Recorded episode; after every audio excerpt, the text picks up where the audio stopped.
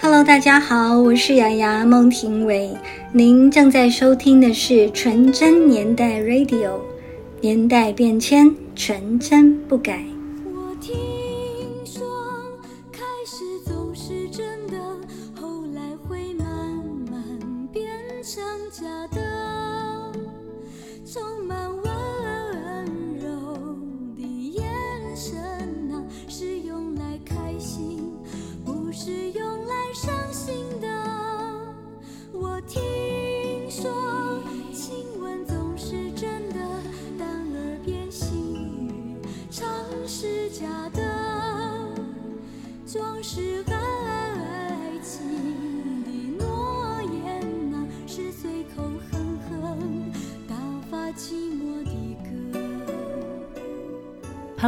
现在收听的是纯真年代 Radio，我是小林孟朝英我是海涛，啊。今天海涛，你知道吗？我们来了一位好朋友，特别嘉宾，从上海过来，离你很近哦。我们海涛在宁波，对，然后我们请好朋友自我介绍，大发，大发同学。哎，大家好，我是大发。我今天从上海到北京，其实我是去访问小林的孟庭苇小天地。我自己是也是一个孟庭苇的歌迷啦，然后听孟庭苇的歌应该也有超过二十年的时间。然后是从初中开始听孟庭苇，我自己现在是做 marketing，做品牌和市场推广，见了很多娱乐圈的很多的故事，但是至今为止，我觉得只有孟庭苇留给我们的是那真正的纯真年代。我跟大发约这一次约了很久了，因为一直有疫情。大发同学对我们今天要介绍的这张专辑，真的还是假的，有特别的感情，应该来说是吧？大发，对，这个是我的入坑专辑。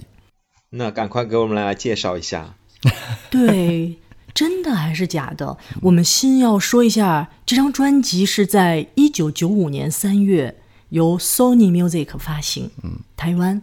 这张专辑也是台湾 Sony，台湾人都叫他们新力，当时。对，新力唱片，新力唱片台湾发行的第一张国语专辑，所谓的台湾新力唱片的开山之作。一九九五年，我就要问问你们两个都在干什么，然后一会儿我们再聊一聊乐坛都在干什么。大发，你在干嘛？我应该是小学六年级吧，但是那个时候的年代的我呢，应该还是刚刚喜欢听范晓萱的时候，就是还没有到喜欢听孟庭苇，就我对流行歌坛还不是太了解。我应该是从九六年开始了解流行歌坛，当然是看当代歌坛。对我们那个当时也是在嗯看当代歌坛，所以其实一九九五年的时候，我们的大发还不知道孟庭苇，因为他还停留在听健康歌范晓萱的阶段。对健康歌跟孟庭苇的这张专辑应该是同年出来的。但你要知道，六年级的小朋友，对对对还听不懂什么是嗯真的还是假的。这是我的入坑专辑，但是我不是在那一年听的。我们的海涛九五年在干什么呢？比大发大个一两岁吧。呃，我是在读初中，我是初二。记得我们班里面有一个女女生，也是个孟庭苇的歌迷，发型就是模仿孟庭苇的那种，有后面有一有一点反翘式的那种头发。我不知道孟庭苇有没有有梳过这样的头发。真的还是假的？那个宣传照里有半长头发，然后翻翘过来。我的一九九五年，你们两个说完了，我都不敢说，我只能说我在上中学了。我的一九九五年已经非常非常喜欢孟庭苇了，喜欢到什么程度？就是要写信给她的程度。我给别的歌手从来没有写过信。九五年开始，我终于看到《真的还是假的》这张专辑，上海声像的引进版，嗯印了台湾唱片公司的地址了。上华所有的引进版里边是没有印台湾唱片公司地址。哦感谢上海声像印很清晰的印了台湾的唱片公司地址，所以我就第一次给孟庭苇写信了。嗯，然后这是我的一九九五年，当时因为当时我已经非常关注孟庭苇，我有翻我的日记，就到底什么时候喜欢孟庭苇。九三年听到的歌已经很喜欢了，到九三年底就属于非常喜欢，所以已经很关注她。当时有新闻已经知道说啊，孟庭苇。应该是换唱片公司了，嗯，但换到哪一家呢？我们那时候在大陆没有那么强的流行资讯，对吧？我也不知道他换到哪一家。然后后来就有一个报纸，他们翻印的台湾的新闻是说孟庭苇去了新力音乐。嗯，什么是新力音乐呢？其实大家也不太了解不知道，因为嗯我们内地是不翻译成新力的嘛。对对对，后来三月份，真的就是三月份，我在海淀图书城看到了真的还是假的的台湾版专辑，那上面贴了那个中国进出口图书公司的标签。啊，它是一张进口的，对，是正式进口的，嗯就说明孟庭苇那时候正式进口的话，是这个歌手要非常的红才会进口他的 CD。OK，然后那个时候多少钱呢？一百四十人民币，人民币一张。嗯我又很认真的看，然后那个时候我也没有那个巨款，嗯，一百四其实相当于现在的孩子拿出一千四的价格。对，对就现在的孩子，你说中学生零用钱有一千四的也很少。对，然后，但是我终于知道新力是什么了。那个侧标，我现在还有一张专辑留着，那个没有拆侧标的台湾版、嗯是 Sony Music。原来孟庭苇去了 Sony，我觉得特别开心。而且我那个时候是在我的日记本上。因为你只看到那张专辑，回家画了一下，把那张专辑画下来了。我今天看到了孟庭苇的最新专辑，真的还是假的？后来呢？所以我收藏到了台湾版的这张唱片，我也同样没拆，因为我永远记得九五年我在那个唱片行，我们叫音像店，对，看这张专辑，就是要印在脑子里。那个蓝色的标签我都没有拆，那上面写的是。中式周五剧场雪莲片头曲《春雪》，片尾曲真的还是假的？这个其实还是很少见的，对，很少见。然后，所以以至于我收藏到了台湾版这张没有拆的，我就再也没拆了，就留下了我中学时的那个记忆。我们说一下，一九九五年台湾歌坛在干什么？台湾歌坛那一年蛮厉害的，嗯我印象中那一年超级厉害，一九九五年发生了一个非常大的事情，是邓丽君离开了离。开了，是嗯九五年呢，内地歌坛出了一个封神的世界级的专辑《朱哲琴阿姐鼓》。阿姐鼓，台湾出了范晓萱那张《Ring》，就是刚才大发提到了啊，那个时候他已经关注到了范晓萱。我非常喜欢的音乐人郑华娟出版了自己的原创的专辑《旅途与岁月的纪念品》。那张专辑里有非常多我喜欢的歌，比如说《漂泊的心停泊在基隆港》，让风吹吧。陈淑桦呢出版了《书画盛开 Forever》，R&B 刚刚全面萌芽。是一个萌芽，其实虽然说更早的有洛城三兄弟啊等等的哈但是好像这个时候的那个萌芽更明显了，因为连大牌的陈淑桦都去做一张 R&B 的东西。对，最后比较流行，可能是陶喆开始唱的时候，就特别特别流行。陶喆是到嗯九七年对对对是对全面流行，全面。流行了，嗯全部在都在说 R&B。然后黄莺莺呢，我非常喜欢黄莺，出了《春光》，光。她非常的鬼魅迷幻啊，超前的。我印象很深的是林忆莲在九五年的一月份吧，《Love Sandy》那一张，就是伤痕那一张。爆红然，后我还记得九五年的夏天，张国荣复出也是加盟了滚石唱片，还有周华健的《爱相随》啊，杜德伟的《天真》也是九五年的。我非常关注音乐人嘛，郭子的《鸽子与海》，我上次见到了许常德的时候，我特别拿了那郭子的这张专辑给他，因为你很喜欢，对吧？对，然后他也觉得很惊讶。特别好听哈。嗯陈小娟那年出了《出走》，特别想就是分享音乐人、创作人他们出的专辑，包括周志平的《花开花谢》，伍思凯的《心动了》。嗯，这张专辑的制作人之一薛忠明老师也是九五年出了他的唯一的一张《多情女人心》巨石唱片的。巨石唱片是交给滚石发专辑吗？那个时候，那个时候巨石已经有自己的发行权了。它最初是作为滚石唱片一个子品牌的。明白。海涛，你能把九五年的歌坛你的感受，整个这个，比如说它是兴啊、衰啊，或者是它一个什么样的高度？我是觉得九五年从一个宏观的角度来说，它是算是一个走向没落、衰败的一个开端。大宏观来看，对，嗯飞碟唱片在那一年华纳收购了嘛，出了一张《相亲相爱》一张合集。但是我个人觉得，这个乐坛还是百花齐放。作品对我来说是挺有诱惑力的，因为我是在九二年一直到九八年左右这一段时间是我听歌的黄金时间。我跟海涛是一样的。果然是差两三岁，那个时候真的是差了一代。对，因为可能到大发，大发就是小我们两三岁的时候，就大发刚才说那个时候听歌，两三岁是一代人，对对因为他可能就涉及到你是小学生，对。你是初中生，你是高中对生，对对对对对，你是大学生，是，然后那个品味不一样了，不一样，就是因为你们喜欢的，刚才你们谈到的几个几张唱片，其实如果你们去谈九七年或者以后，我可能我自己还能讲很多。九五之后我就没有非常切身的这种同步的这种感受。一九九五。对对对，一九九五，对对嗯对，是这样的，因为他大发那时候是六年级，我刚才特意讲的几张唱片是音乐人的唱片创作人的。我特意讲是因为我很想向大家推荐这几张专辑，虽然它在乐坛的重量可能没有那么大，然后或者是它没有那么大金曲，但是非常非常的好听，值得一听。一九九五年啊，其实真正有一个大转折，在孟庭苇身上也出现了，就是我一直说我在。研究孟庭苇的音乐资料，就是特别、特别有意思的一点，是因为孟庭苇这个歌手，她跨度很大，时间够长，三十几年真的在唱歌，有新作品。他合作的唱片公司的类型是不一样的，对。然后同时风格也不一样，她正好的是从他自己个人这个商业价值的兴衰上，是可以看出台湾流行乐坛的一个兴衰的。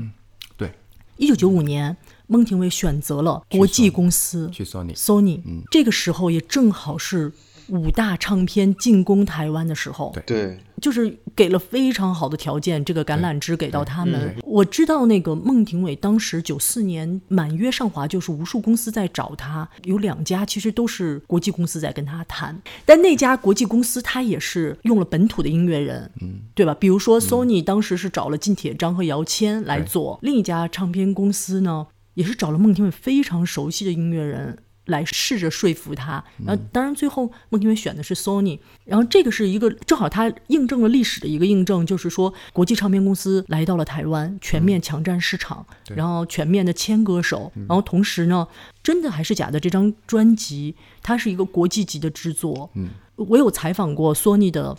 呃，里面的音乐人、工作人员，他们说，像 Sony 在当时其实是九四年的时候就已经进入到台湾嘛，因为发唱片是三月，跟孟庭苇签约是八月，孟庭苇满约上华是七月底。啊，然后九四年八月的时候，基本上就是那几个月，就是已经是呃跑日本了这样的。呃，录音是在台湾录的，造型整个都是在日本做的。对，在这样一个其实是一个大历史的一个开端下，孟庭苇也选择了和国际唱片合作。嗯，我觉得也是出了一张有国际水准的专辑。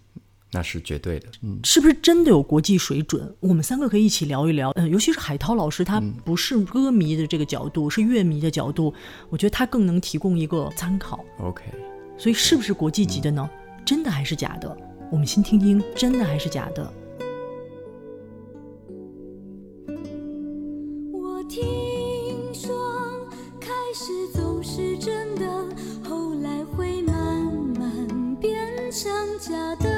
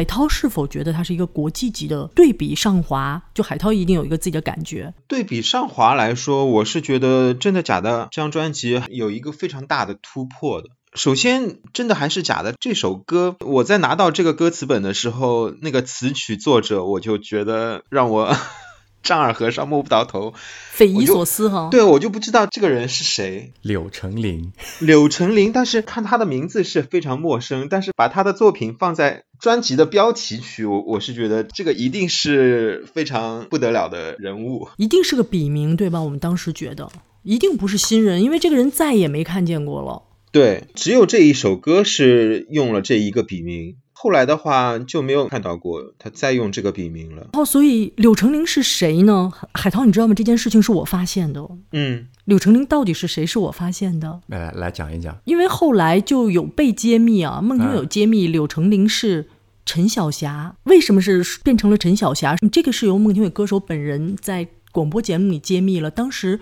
呃，台湾唱片圈这个内斗的政治环境也挺差的，写歌的老师是受到了孟庭苇前唱片公司的威胁的，是不许给孟庭苇写歌的。嗯，然后这位老师就很勇敢，还是给孟庭苇写歌了，但是也没敢署自己的名字。谁弹的你知道吗？呃，就是我是问过唱片公司的这个流程，一般是制作人弹的。这个制作人是靳铁章老师，一一定是靳铁章老师去邀歌的。哪个老师邀到的歌，然后一般是由哪个老师来制作。但是呢，当孟庭苇老师说柳成林就是陈小霞的时候，我打了一个问号，因为陈小霞从来不写歌词，从来没有任何一首发表的歌词，所以。这也变成了一个悬案，在我心里。是我的好朋友刘凯，他告诉我，那个索尼的那个录像带里边已经显示出来，作词是姚若龙，作曲是柳成林，是 Sony 的发行的，就这盒录像带里。MV 的录像带可能也是那样的了。现在，但是因为我们不敢肯定这是不是正确的或者是错误的，受到了姚华老师的启发，我们的好朋友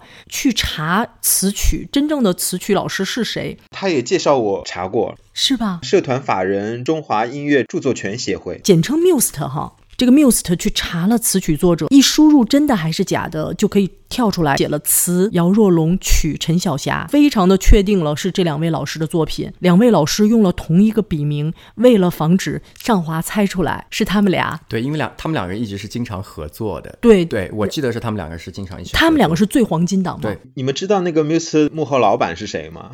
我们不知道哎，Mr. 幕后老板也是一台湾一个作词的非常有名的一才女型的作词人，写过《水中花》的娃娃老师。是我知道作词娃娃和歌手娃娃是两个人哈。对。然后作词娃娃本名叫什么？作词的娃娃叫陈玉珍。歌手娃娃本名叫什么？金志娟。哎，你知道现在金志娟老师的微博不是写娃娃吗？然后她的微博括号写不是作词人娃娃。现在不是那个台湾歌坛不是还有一个娃娃吗？魏如萱。啊，魏如萱娃娃，对，就最近好像还上综艺来着，最近还上了《生生不息宝岛记》，对对对对，所以现在有三个娃娃，就是呃，说回来，真的还是假的？就为什么我说就是感觉到了它是一个国际级的作品哈？首先造型上来看，就孟庭苇就非常出位了。她跳脱的那个邻家小女孩的那个包装设计，非常的大气，请到的是小山纪信的摄影，给孟庭苇拍的质感完全不一样。我觉得我女孩子角度说不一定精准，你们两个男孩子怎么看？这张专原版的海报就挂在我和大发的面前，一个台湾版，一个内地版。我客厅里主要就挂的这两张海报，因为。我觉得质感是最好的，因为我们经常拍东西嘛，做媒体传播经常拍东西，质感这个东西、美感这个东西，其实你是通过自己的眼睛的审美，你自己是感受得到的。很多时候，其实黑白的东西它是很高级的，它会有一种高级感呈现在里。很多国际大牌它都会用高级的这种质感来做。日本的摄影师也喜欢用黑白去呈现更雅致的这个人物的感受。这张专辑其实本质上它是要让孟庭苇变得更成熟，在这个成熟的基础上，他打造的造型其实比以前要成熟。以前就是一个，就像小林说的，是一个邻家女孩的一个形象，纯真的女孩的形象。她现在这个形象，她是有这个现代都市女性的这种感觉。她的整体的歌路也能够产生一些变化。总体上来说，我觉得索尼时代应该是。孟庭苇整个的歌唱生涯的前期吧，基本上是最有质感的一个年代了。我是特别喜欢封面这个造型，有点那种小洋装的那种感觉，是小洋装，日式小洋装啊，日式小洋装，日式小洋，高级感满满。嗯，是的。对，就真的是高级感满满。还有一个国际化的一个标志，就是说孟庭苇之前应该是没有翻唱日本作品，这张专辑实际翻唱了三首日本作品。可确实是 Sony 也是有这个渠道嘛，他们自己有日日本的公司，国际资源。嗯，制作上呢，这张专辑的参与的制作老师海涛，你看是不是也是国际级？制作上这张专辑除了用了本土的近铁章、薛忠明、英文琪、林龙玄老师，在编配方面的马来西亚的呃。音乐人包括 Mac Chiu 还有 Jenny Chin 的那加入，这张专辑的混音也是在混音最好美国的洛城。这些都是跟就是说，呃，以制作水准上来说，是跟上华完全不一样的地方。它录音其实是在三个地方完成。嗯，是这样，我要解释一下，因为我也是问过音乐人老师，本身歌手的录音呢是在台北，台北对，强力牙轩是这样，因为有一些乐手、编曲老师的录音是会根据编曲老师在哪里，比如说你看到马来西亚，就是因为刚才海涛老师说的，有两位很重要的编曲人是马来西亚老师，就是为什么这一次真的还是假的专辑，我们从上海请来大发来一起聊这张专辑啊，就是因为这是他的入坑。专辑虽然不是第一张听孟庭苇的专辑，但是入坑专辑就是真正让我领略到了孟庭苇声音的魅力的一张专辑。我跟大家讲一讲那个故事吧。我记得应该是在九七年，因为那年其实孟庭苇已经在发行呃第二道彩虹。其实我当时已经大概有接触了一年多的流行歌坛嘛，当时我是每期都会买当代歌坛。我记得非常清楚，我是怎么认识他的。有一次在学校里上课的时候，中午午休的时候，大家在翻我当代歌坛，因为我每期会买到我旁边来看。我们班级又有一个女生。然后呢，他就翻到了这一页，我就说我喜欢这个歌手，喜欢那个歌手，但我忘记我说的是哪个歌手了。那天正好在介绍第二道彩虹，彩页上说的是第二道彩虹这张唱片。那个女生就看了之后就跟我说说大发，你知道吗？这个歌手以前的形象更好看哦。当时的男生呢，都对这种清纯玉女都会有很大的兴趣。那个时候呢，我就记住了孟庭苇这个名字，但是我当时是不了解她的歌是一个什么路数的。其实呢，当时呢，我进了唱片店。之后，其实我是买了他两盒磁带，盘叫《第二道菜》，一盘叫《真的还是假的》。我先听的是真的还是假的。幸好你先听了真的还是假的，因为好像小孩子都听不懂第二道彩虹。我那个时候是听不懂的，当时也是个懵懂的少年嘛。当时我正好很喜欢一个女生，应该是当时我喜欢这个女生是在暑假的时候，就暑假的时候我感觉她也挺喜欢我的。假过完之后，我就发现好像就远离我。当我听到这首歌，我记得是在冬天，我第一个听到那个歌词是怎么唱的。我听说开始总是真的，后来会慢慢变成假的，是因为这样一个缘故，我喜欢上。这首歌的，就是我觉得他歌写到了我心中的那个感觉上去。第一次听到这样的纯真的声音，我觉得我从来没有听到过这样的声音。我觉得，诶，为什么世界上会有这样的声音？然后我就很好奇这个歌手，然后我就把这张专辑给听完了。然后，当然我第一遍听的时候，我只喜欢两首歌，一首歌是这一首，还有一首歌是《春雪》。A 面主打。第一首避免主打第一首，对，当时就是因为这样一个缘故，我入了孟庭苇的坑。而且我并不是一个听《风中有雨多雨做的云》啊，你看你看月亮的脸成长起来的那批歌迷。大家有熟悉小峰，大家都知道小峰是听《心言手语》入坑的。我确实是听真的还是假的入坑的。就是很多人都会讲《风雨云》就是怎么怎么，但《风雨云》也是很好的歌啊。但是实际上真的还是假的。心言手语，第二道彩虹，其实我认为是代表了孟庭苇她的歌手生涯中一个非常高的高度的声音最纯纯熟华丽的这个这样一个时代。我觉得这个时代是不可磨灭的，因为那个时代也留下了他很多的歌迷。呃，尽管说你说六大金曲里面几大金曲啊，七大 七大金曲，孟庭苇七大金曲全部在上华啊，全部在上华。但是我自己个人觉得，真的还是假的，其实算是一首金曲的。经常开车的时候，我还会经常听这首歌。每当这首歌的前奏的那个旋律响起的时候，你又想起你初恋暗恋的那个女孩子。对我，我会有这种感觉，就这种感觉就没有一首歌是这样可以给我带来的，就是那样一个很清纯的声音娓娓道来，感情并不是很绵长，它可能也会有结束的时候，就这样一种情绪就会漫溢开来，就是因为这个感觉，我就喜欢上了这个声音。而且大发一直跟我说，孟庭苇这张专辑的造型特别像他的初恋女朋友，我实在受不了了。然后我就说，你能给我看一下照片吗？因为他会经常跟我不由自主的说起来这件事。然后后来他真的给我看了一张照片，那女生非常美。她其实很像孟庭苇，有两张照片是特别像，一张就是我一直感觉这是一这个衬衫还是一件睡衣的那个长发的这张照片。大家可以看内页，就是他头发放下来一张比较头发很自然、有点散乱的照片。对对对，有点格子衬衫的那种，还有点格子衬衫。还有一张就是之前他那黑色的衣服的那个造型的，也很像，真的是蛮像的。因为孟庭苇就代表了一种纯真嘛，代表了一种对爱情的这种理想，爱情的这种单纯，就是从一而终的这种感情，他唱出来。那个年代的我来说，我自己喜欢了一个女生，喜欢了七年的时间，我真的是喜欢她，喜欢了七年。今天是都是真情实感来说的。我觉得大发现在也还很喜欢他，因为我认识大发的原因，就是因为大发不断的跟我说，真的还是假的，孟庭苇很像他的初恋女友，然后我印象太深了，所以我就在想说，他一定有特别的故事。我如果录这张专辑，我要找大发录，这是我这么想的。我那个时候初恋女友的感觉，就像歌词的台本里面讲，她的清纯、气质清新、柔美，她的本质纯真浪漫。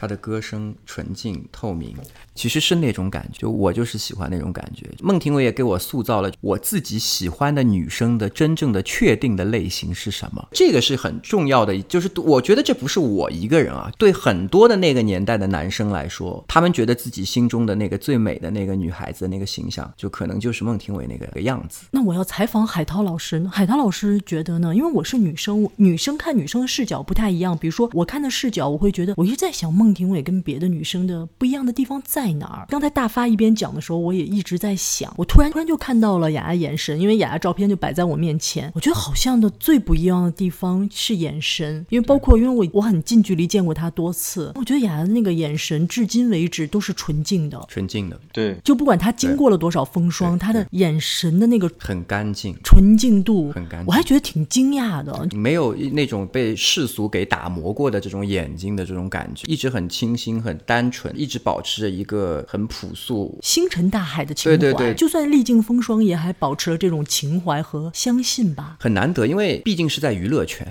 海涛的感觉呢？因为海涛是乐迷嘛，我老说，因为你喜欢的歌手特别多。海涛比较有一个特点，就海涛没有说超级超级粉的歌手。就比如说我是有的，我喜欢那么多歌手里，但我确实有超级粉的是孟庭苇，就是跟别的歌手不一样。但海涛好像还好，就海涛更纯博爱。就我周遭的一些朋友啊，以前的同学来说，好像是对孟庭苇情有独钟的人会特别多。麻烦你海涛，赶快都介绍给我，把我的公众号推荐给他们。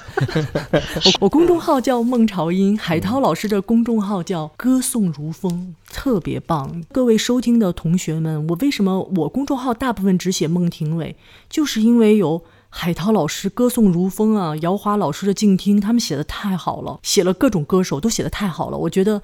反正我写别的歌手也超不过他俩，我干脆就写孟庭苇好了，因为我觉得他们俩应该超不过我写孟庭苇。嗯，定位很清晰，那肯定超不过你的，所以我就用这样的定位来写我公众号的一个音乐笔记了。回到真的还是假的？我们讲到国际化，刚才还有一个国际化的特征，我发现这张专辑开始，Sony 就是国际性的音乐公司，每一首歌都给了英文的解释，对吧？都有英文翻译。对，这个是上华本土公司没有的。Sony 是一直延续了这个习惯的，三张专辑里都考虑到了外国人的收听习惯呢。其实我知道有很多外国人也蛮喜欢孟庭苇的歌的，真的、哦，真的有。这样，我碰到过日本的朋友，就是拿孟庭苇的歌学学中文，然后特别喜欢孟庭苇，因为我原来在日企嘛。然后呢，还有我有一个朋友是。小薇，因为她一直在海外，所以她是用那个 YouTube 的。她在 YouTube 上看到一个巴基斯坦的朋友找孟庭苇的歌，就说在中国的时候最喜欢的就是孟庭苇的歌。然后小薇就特意告诉巴基斯坦朋友，就是那些歌现在新的歌是什么。大发呢碰到的外国朋友，碰到的外国朋友对于孟庭苇的感觉是什么？他们大部分的感觉就觉得，就是孟庭苇是最能代表中国的，就最能代表东方女性的这种温良恭俭。对对对对，这种感觉的这种声音，在西方你是很难听到这样的声音的。其实我们一会儿要聊这个话题。嗯实际上，华语歌手这个圈子，除了孟庭苇以外，也没有这样的声音了。我们也等不到这个声音，对，目前我们没有等到这个声很像孟庭苇的声声音没有，没有我研究了很多歌手的声音以后，我会觉得孟庭苇声音有一点接近陈淑桦加黄莺莺，但是这是他前辈的歌手。OK，但这需要两个人混声混起来才会。但是他自己的声音又是非常的独特的，他的声音的那种空灵和纯净感，我一直觉得不知道是怎么做出来的。对啊，是混音混出来的吗？不知道，但是确实是这种空灵感现在没有了。这个空灵感其实，在上滑的时候尤为明显。我后来问了一些就是做录音的朋友，嗯，上滑的时候那个空灵那么明显是做了混音处理的，因为这个人如果在你面前唱歌是不会空灵成那个样子。所以更显出了在索尼时期的这个声音的珍贵。他而且是唱功相对最成熟的一个阶段，自己也很自信，因为我们都知道孟庭苇在那个阶段是相当自信，就对自己的歌、对自己的专辑的这个售卖量这些东西，他都很自信。那个阶段，刚才大发说了一个词啊，叫华丽，形容这个阶段孟庭苇的声音有一种华丽感，真的还是假的？是比较华丽。华丽中还带有真的那种味道。海涛，我就想问你哈，因为你听的歌非常非常多，我们两个刚才抛出了一个问题，就是我们两个的困惑，说我们后来没有找到接近孟庭苇声音的歌手，那海涛的感觉呢？目前来说，类似孟庭苇的声音真的很很少见。我当然希望找到这样一个声音，我还很喜欢听，但是我没有找到。歌路类似的确实出现了许茹芸，后来孟庭苇离开了上华之后，对延续她的歌路的是许茹芸这是歌路的延续，但声音又很不一样，声音是不一样的，我没有办法去听特别多许茹芸的歌。因为她气音用的太过于飘了。对对对，她就是许茹芸，还是唱歌技巧还是非常非常的起哎足的。但是孟庭苇她其实她就是用自己很真挚的声音在唱歌，所以就是两个人唱歌的感觉是不一样的。而且其实许茹芸她会用很多气声的假声，但是孟庭苇她其实是可以用真声就可以去唱这些高音，所以她没有必要去练那个东西。当时那个年代啊，所以可能因为种种的这些多元的因素，让很多人对孟庭苇的歌的心情可能是下一首的歌名哎，爱你太真。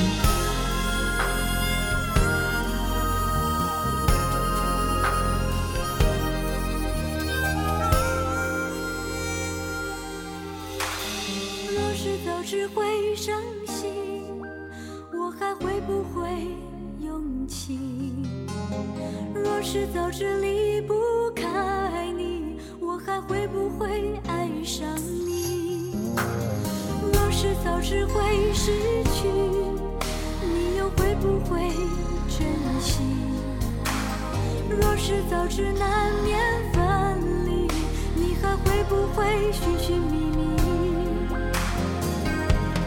爱上你就要一生心疼，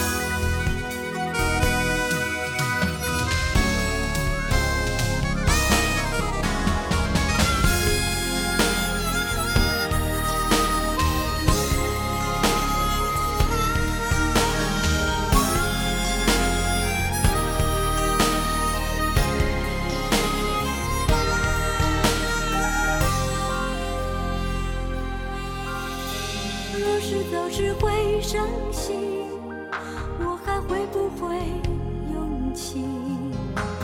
若是早知离不开你，我还会不会爱上你？若是早知会失去，你又会不会珍惜？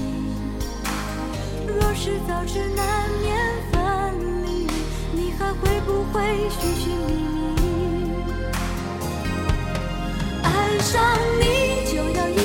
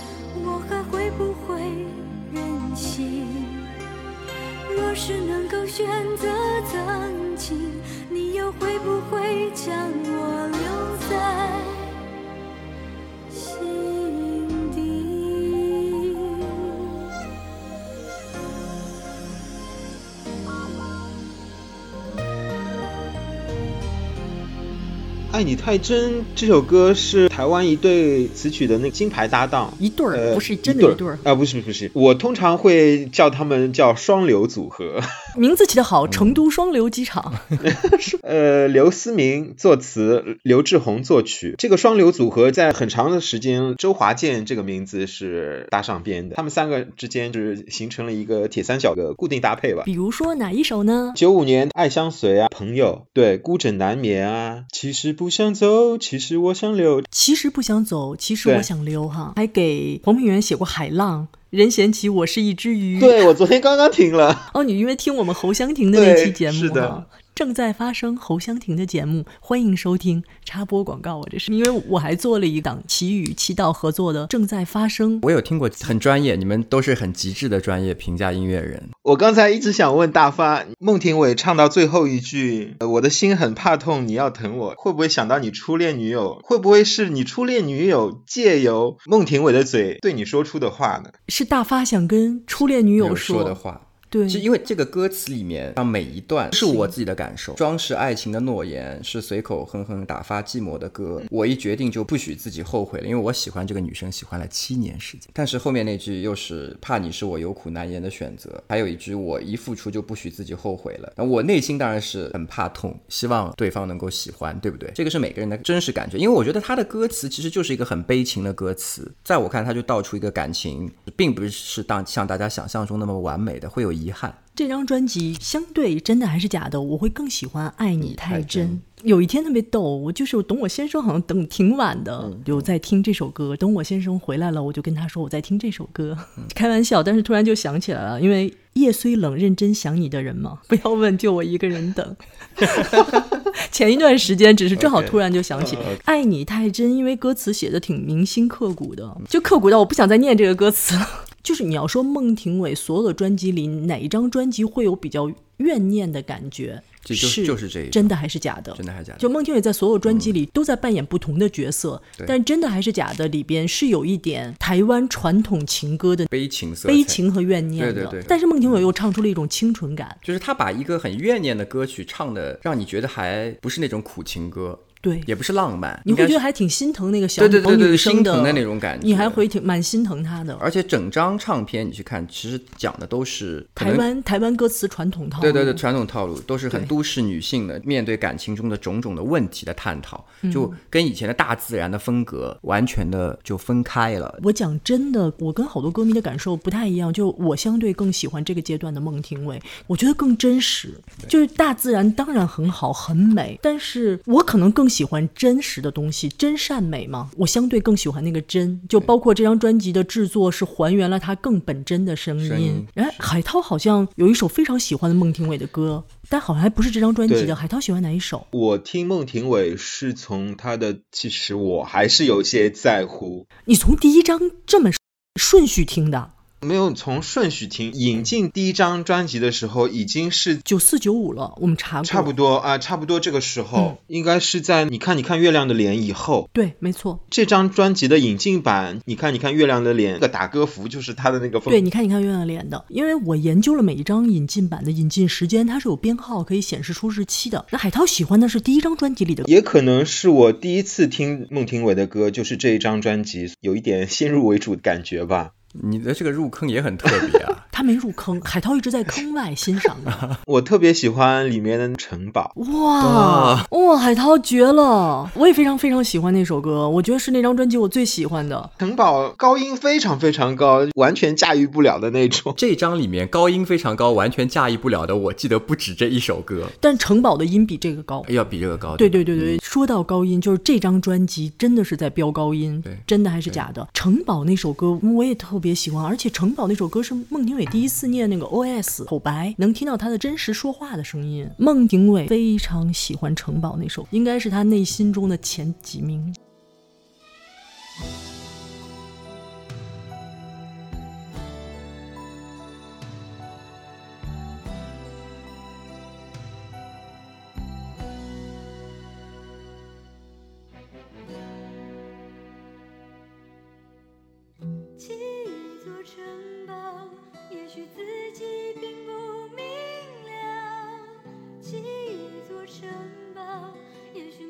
上就要倾倒不愿让你看到我那微笑之后的叹息不愿让你听到我坚强之后的哭泣记忆做城堡是否可以不再烦恼？记忆做城堡是否可以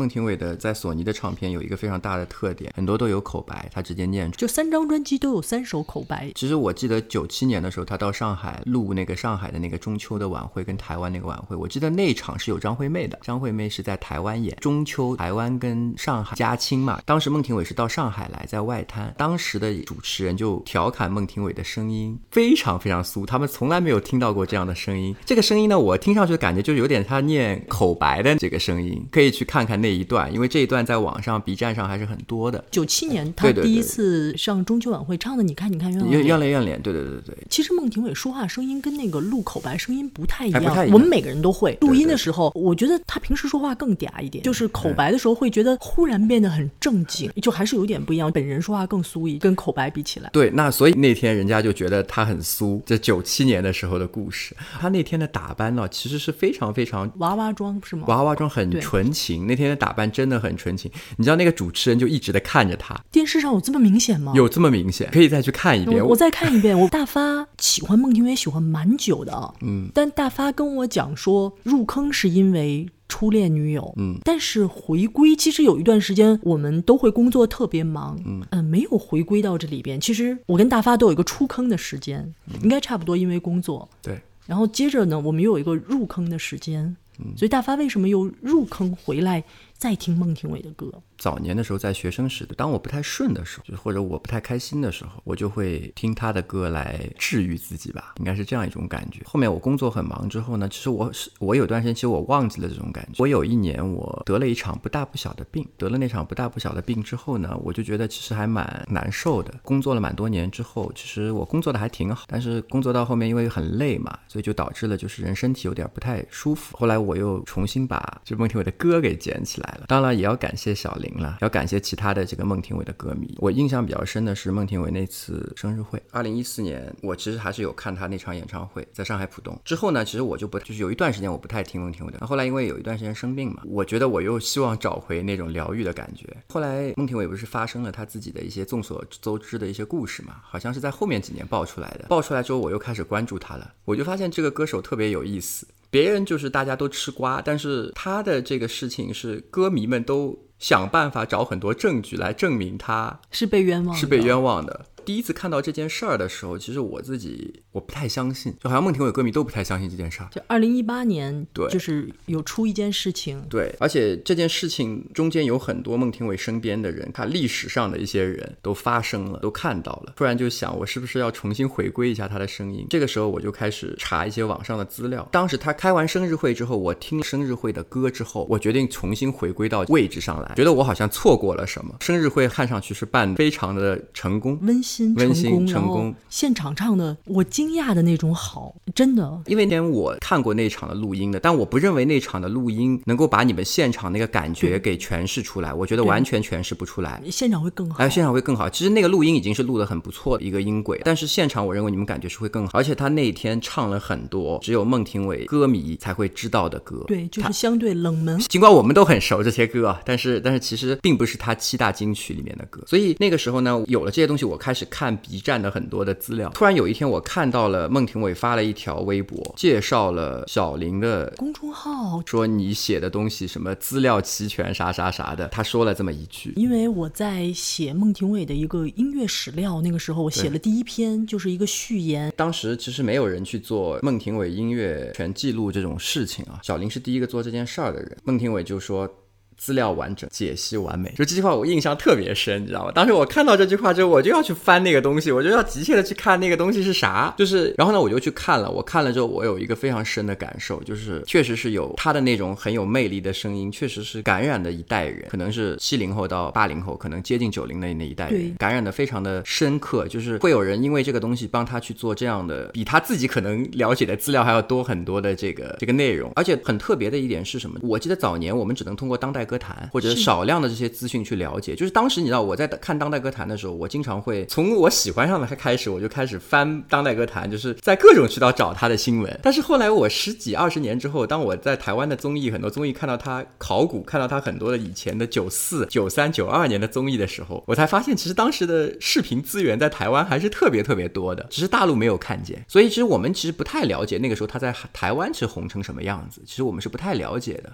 因为他当时在台湾也是很红，后面就是他到大陆就更红了嘛。他九五年唱，其实他九五年在春晚那首，其实我也很清楚，九五年的春晚其实是一届非常厉害的一届春晚，非常非常强悍的一届春晚。但是其实那个时候我还没有喜欢孟庭苇，所以我觉得有点可惜。而且我后来发现杨钰莹是在他之后唱的歌，他们两个是连起来的。孟庭苇前面那个小品叫《追星族》，是蔡明演的小品，很有意思吧？很有意思，很有意思。那一届就非常的厉害。考古的时候，其实我一直在听孟庭苇的声音嘛，在一直在感受他自己现场到底是一个什么样的状态，你就会发现他在那个年代，他其实他的声音跟当时他参加很多综艺节目的歌手比起来是非常非常特殊的一种存在。就是我们刚才讨论到的，他音色非常的独特，就是他一唱，别人就会看着他，就这种感觉。我不知道他说的是不是粉丝滤镜啊，海涛，这点你可以忽略啊。我没有大发那么大的一个感觉，大发可能看到了孟庭苇唱歌，别的歌手都盯着他那样的感觉。我有一段就是他当时录的视频，你听海你听海是不是在你听海？是不是在笑那一段？他是帮台湾的一个综艺录的最后的一段整首歌，就是哭了的那个是吧？哭了的那个，那个就特别的美。那感觉挺好的，挺好在歌迷圈那个视频还是挺广为流传的，应该是《龙兄鼠弟》之类的节目片尾，片尾他完整的唱《你听海是不是在笑》，唱现场，整个看到他眼泪在眼睛里打转，但是没有掉下来，那个就是我自己个人的评价，就是它能代表东方女性最美的那种感觉。所以男生都比较喜欢有一点点小哀怨的女孩子。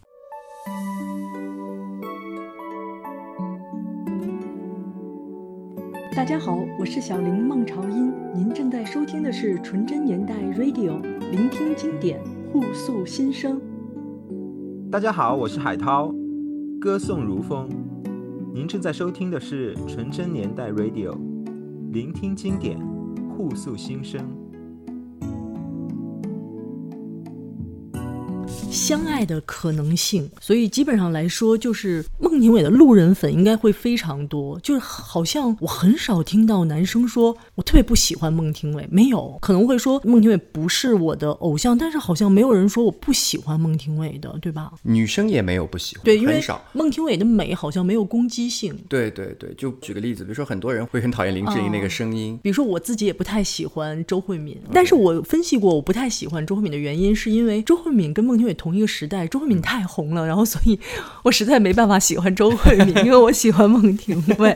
就是如果我觉得这个女生好像比孟庭苇还要受到瞩目，我都会很生气。因为在后面那个年代，我当然有很喜欢的这个歌手，或者有很喜欢的艺人啊，也有喜欢的，但是他再也不会像孟庭苇那么喜欢。庭苇就是只有一个，第一档就是他一个人，第二档金字塔尖，哎，金字塔尖。然后第二档呢有谁呢？第二档比如说我是喜欢光良的，哦我是很喜欢光良的歌，我唱光 良的歌会还蛮好听的。海涛，你要跟他合唱吗？他演光良，你演啊品冠。我唱的最好的那首光良的歌叫《如果你还爱我》。第一次的创作，光良啊，梁静茹啊，然后梁咏琪啊，其实这些都是我排在后面第二档的歌手。你说我喜欢的女生，其实类型还蛮就是多样吧。不多样，其实类型蛮相似的，但是就没有孟庭苇那么纯的这种感觉。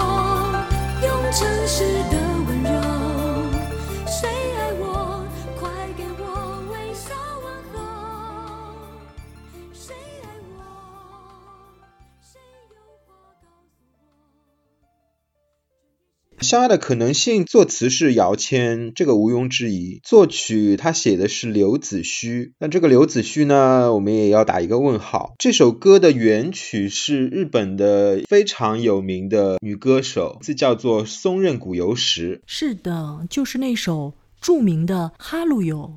Koi，然后现在各个平台上已经不显示刘子虚了，现在各个平台上已经显示松任谷由实了，应该是 Sony 补了版权。这首歌为什么叫刘子虚呢？由孟庭苇老师在生日会的时候特意跟大家解释了，当时想买松任谷由实的版权，松任谷由实。不同意，然后 Sony 就是还是给拿过来了，因为 Sony 当时特别希望他能唱这首，做了略微的改编，但是还是明显的是两首是一首歌，所以呢，子虚就是代表子虚乌有的意思，叫刘子虚。松任谷由实，因为她老公叫松任谷正隆嘛，她原来的名字叫做荒井由实，他那时候还出过唱片，也是以荒井的名义出的呢。对对对，松任谷由实的这个嗓音啦，我不是特别喜欢，但是他写的很多歌我都非常喜欢。毕业写真《Susuyo 小信》这个也是非常有名的日本毕业歌必唱的，包括这首《Haru Yokoi》也是日本人心中说到春天第一想到的就是这首歌。我们听一小段好不好？超级好听。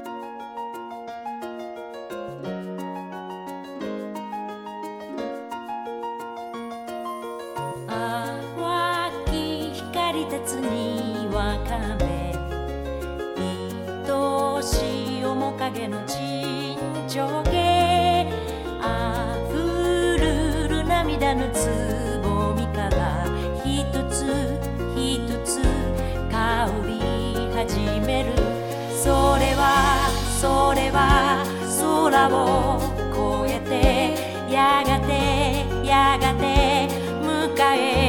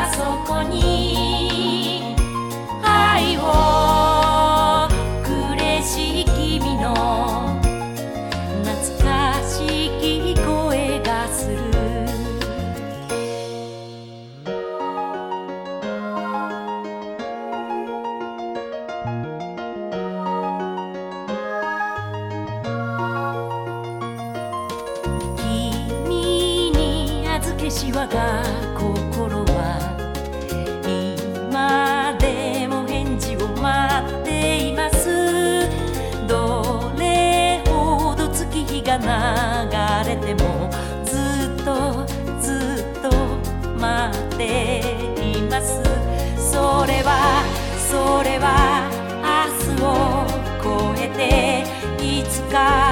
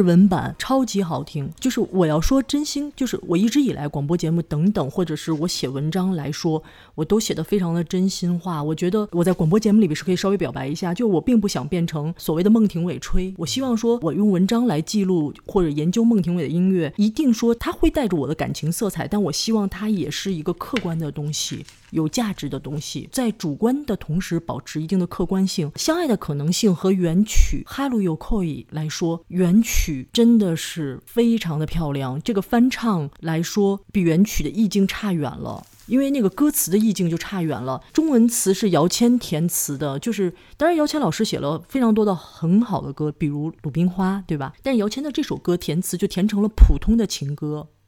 就是春天来了，会不会有人爱我？然后，但是《哈喽又 koi》歌词它是一个故事，特别有意境的一个等待，等待的心中的那个恋人。那个《Hello You》的中文还有人翻译的很美，叫《望春曲》，当然直译可以说春天来吧。然后有人翻译的是《望春曲》，我试着念一下啊，就是有人翻译的非常好，把它翻译成诗歌一样的，因为原曲松任谷由实写的太好了，而且歌词意境特别美，是胜过相爱的可能性的。然后他说：“春天呀，还看不见踪影。”的春天，迷茫着停下脚步的时候，是你给了我梦想，你的目光正拥抱着我。梦啊，那浅浅的梦呀，因为这个是直译的，有人把它翻译成古诗一样美。然后，但是相爱的可能性，姚谦写的就简单了一些，对吧？他说谁爱我，用诚实的温柔，好像意境差一点，就是一个比较。对我是觉得姚谦老师写了很多歌非常好，因为上一集我们也介绍过侯湘婷，他给侯湘婷写《秋天别来》特别有意境。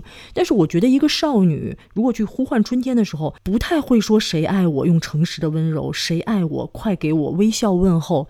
我觉得女孩子比较矜持，当然有可能姚谦觉得内心是这样呼喊的，嗯，但是去唱出来、表达出来还是有一点别扭。所以这首歌，我觉得是虽然翻唱了这么好的一首歌，但是比原曲差很远，挺遗憾的。对，确实是歌词的意境，我们很多歌迷私下里说这首歌的作词挺拉垮的，我觉得是实话实说。哦，这张唱片就我自己的感觉来说，A 面是没有 B 面的好歌多。是吗？那我们赶快进到 A 面第四首《情愿一个人》。《情愿一个人》是玉置浩二的作品，我们先来听听。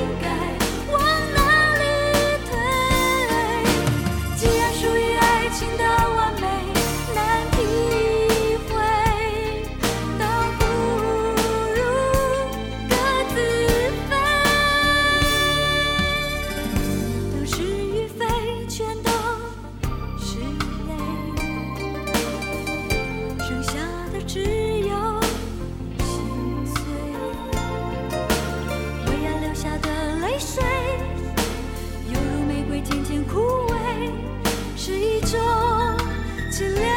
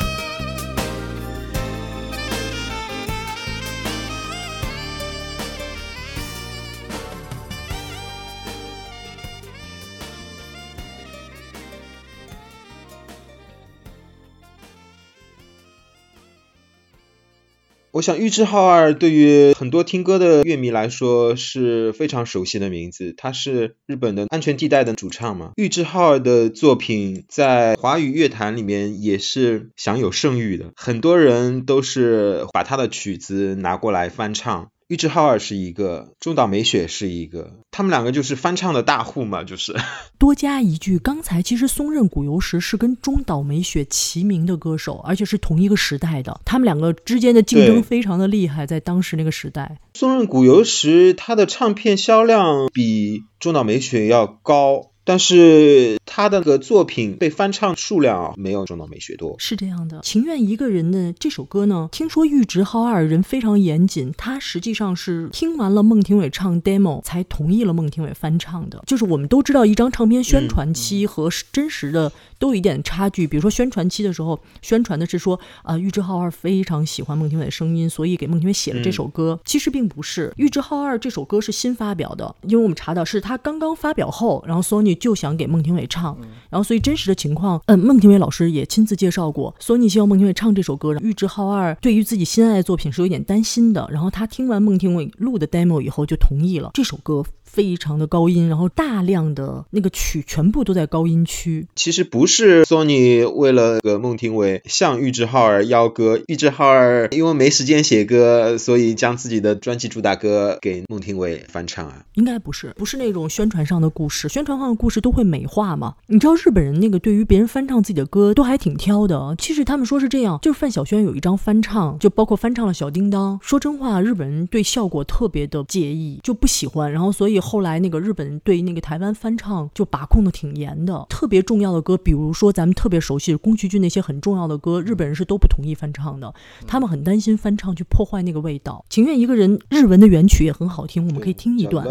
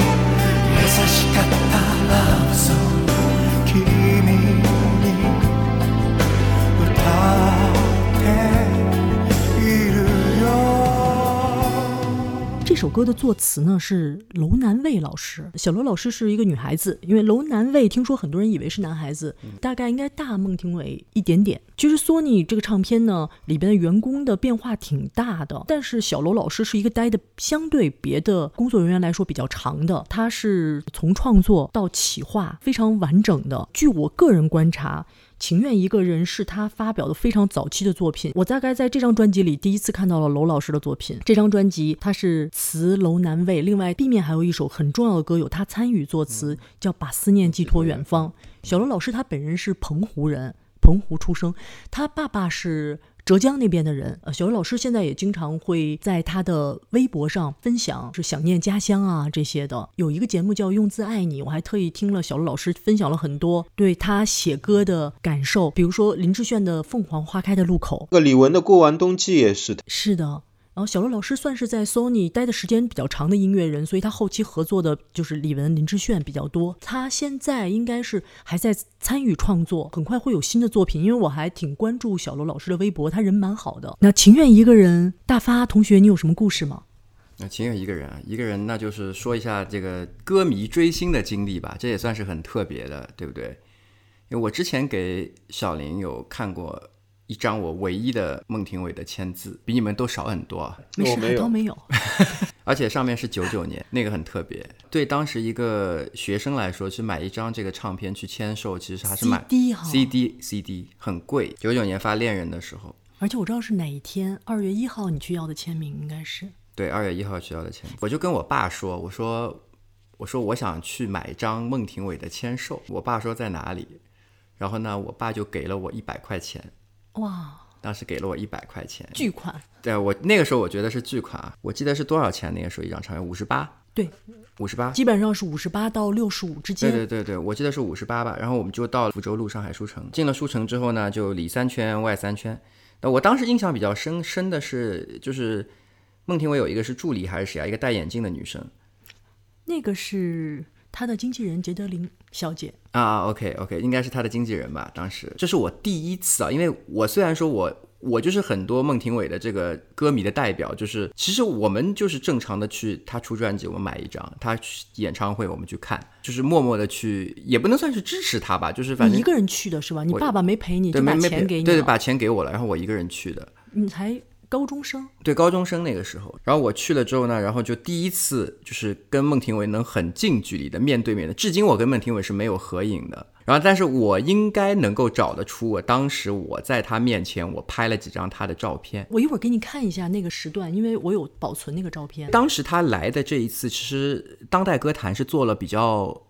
长篇幅的报道的，我印象中啊，他当时刚刚去有狗嘛，这是我唯一一次跟孟庭苇就是非常近距离的这个接触，就离得很近啊。那时候你才十几岁，然后看到的感觉。我这辈子唯一一次追星，唯一一次去拿签售，就是这一次，从来没有过。之后没有任何一个歌手做过这样的事儿。还有就是我看过九九年他的上海演唱会，呃，大发同学九九年二月一号在上海书城签售见到了孟庭苇，我随即的两天之后。也是我第一次见到孟庭苇本人，是在北京。他结束了上海的宣传，就来北京了。对。然后那签售会，你知道吗？人山人海。上海也是。上海没有办歌友会是吧？没有办歌友会。北京有办了歌友会，就是非常近距离的，就是见到他，我有上到台上见到他这样的。而且你有听到他唱歌的声音，对吧？非常棒！九九年的现场，我觉得内地同学听到他现场的人很少。对，我是其中之一。对，就是在他黄金的那段年代的时候，是听到他的声音的很少。跟大家讲一个，是他九九年演唱会的故事啊。九九年演唱会的时候，就是虹口体育场只有内场的人是能够很清楚的听到唱的很清楚的声音的，因为那时候虹口体育场刚刚改建好，第一场演唱会就交给孟庭苇来做的，但他的整个看台的回音没有做好。是，听说是孟庭苇听的声音是两层的，所以我们根本听不清他的那个声音。其实那场演唱会呢，坐在看台上，它效果就不会特别好；坐在内场音还是非常不错的。所以我后来就是还听了这场演唱会的电视台的这种录像的版本嘛，应该是有的这场演唱会录像版本。有，我也有。但是这样录像版本，我觉得录的音跟现场唱的一定是。对，一定现场更好。哎，一定是不太一样的，一定是不太一样的。这场演唱会没有把它就是特别好的那个声音的质感给录下来。我是真的觉得，就是嗯，我们做歌迷，真心很喜欢听歌的人，是要珍惜每一次现场的机会的。这是我这几年我才突然明白的。原来我可能觉得我听听 CD 已经很过瘾了，后来发现，我觉得如果有现场的机会，一定要珍惜现场。对，是因为那个太珍贵了。对，因为你你不知道什么时候你再能够看到他一次。听到他一次，对，听到他一次是。这首歌的编曲钟兴民老师是台湾还蛮有名的红蚂蚁的演唱组的那个那个呃成员。我我们知道红蚂蚁跟雅雅后来签的公司友善的狗也是有非常大的关系的。友善的狗的老板就是红蚂蚁的沈光远。哦，友善的狗的老板娘，当时的老板娘是小林老师黄韵玲。钟兴民老师和现在小林老师也有非常深的关系。愿意查的可以自己查一下。共共同创建了果核音乐哦果核音。乐是吧？对还给万芳做专辑是吧？万芳呃，阿峰今天没有来，是果核音乐的吧？这首歌的编配里面有用到萨克斯风，这个萨克斯风肖东山老师也是我们经常会在台湾出版的音乐专辑里面看到萨克斯风的著名乐手，台湾的萨克斯风的第一把交椅了，就跟吉他倪芳来。什么排箫张中立啊，笛子张中立都做了第一把交椅。我们下面要介绍的一首歌，现在冬天已经过去了，春天已经来了。我们介绍下面这首歌，有点跨过了那个季节，我们更能够联想到，就是这首歌它讲的其实是这个过冬，并不是在国内过，它是在国外过。以为躲在异国就不流泪。我们听一下他在国外过的冬。对，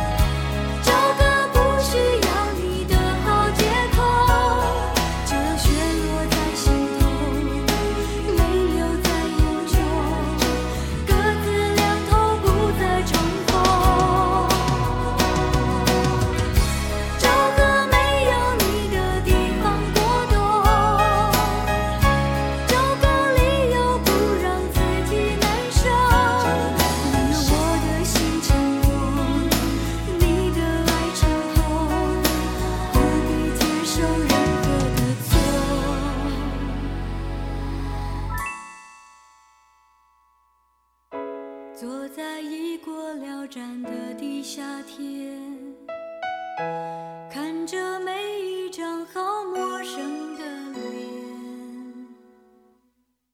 这首《过冬》的作词何启宏老师跟雅雅有非常多合作的。从雅雅的第一张专辑里面，《我说的谎都是真的》那首歌就是何启宏老师作词的。何启宏老师也做过非常多非常有名的歌，张学友的《吻别》啦，陶猛的《失恋阵线联盟》，《容易受伤的女人》。这首歌的作曲者卢胜荣比较陌生，我觉得他的作品其实不算多，帮苏慧伦写过，费玉清写过一首《开一扇心窗》。《开一扇心窗》这首歌呢非常有意思，《开一扇心窗》是一九九三年的作品，是最初的 Windows 版本的广告歌。哇，还有这么样一首歌，完全不知道。我放给我们家 Peter 听一下，他们公司的广告歌。我接触到 Windows 的广告歌已经是九五年童安格的版本了，看未来有什么不一样。Win 九五的广告歌《开一扇新窗》比 Win 九五更早一点。编曲人来自马来西亚的 Mac Chiu，他的中文名字叫做周国仪。Mac Chiu 呢，他是李宗盛的御用编曲。另外一首歌的那个编曲 Jenny Chin 一起都是李宗盛从马来西亚网罗来编曲界的人才。估计他们都跟殷文琪老师很熟，因为两首歌的制作人都是殷文琪。唱片界是这样，制作人老师去选词曲和编曲搭配。我是怎么知道 Jenny Chin 和 Mac Chiu 的呢？因为李宗盛，你要把这个留到下一集，因为非常的重要。我们在这边要埋一个梗，好不好？然后预知这个很重要的地方是海涛个人发现。我觉得我研究孟庭苇东西已经很细了，结果海涛还能发现新的东西。然后这要保留到下一集。这张专辑的整个和声是马玉芬那个团体。对，我们的上集就到此为止。我们纯真年代 Radio。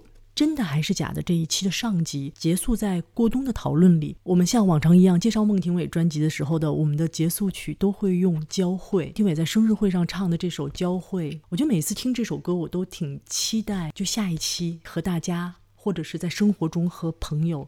下一次的交汇的，我觉得孟庭苇这张唱片其实是很多，就像我这样的没有听过他风雨云时代的，就不是从风雨云时代开始听他歌的人，初期的一首歌，它是代表了那个时代的孟庭苇，它能够吸引很多歌迷的一些特质。因为我是那种很特别的，就是先听了索尼，然后再听风雨云的这个故事。这个故事呢，我们到时候到下半集的时候，我们会来讲为什么是这样。期待大家下一集的空中交汇，拜拜，拜。拜，拜。拜。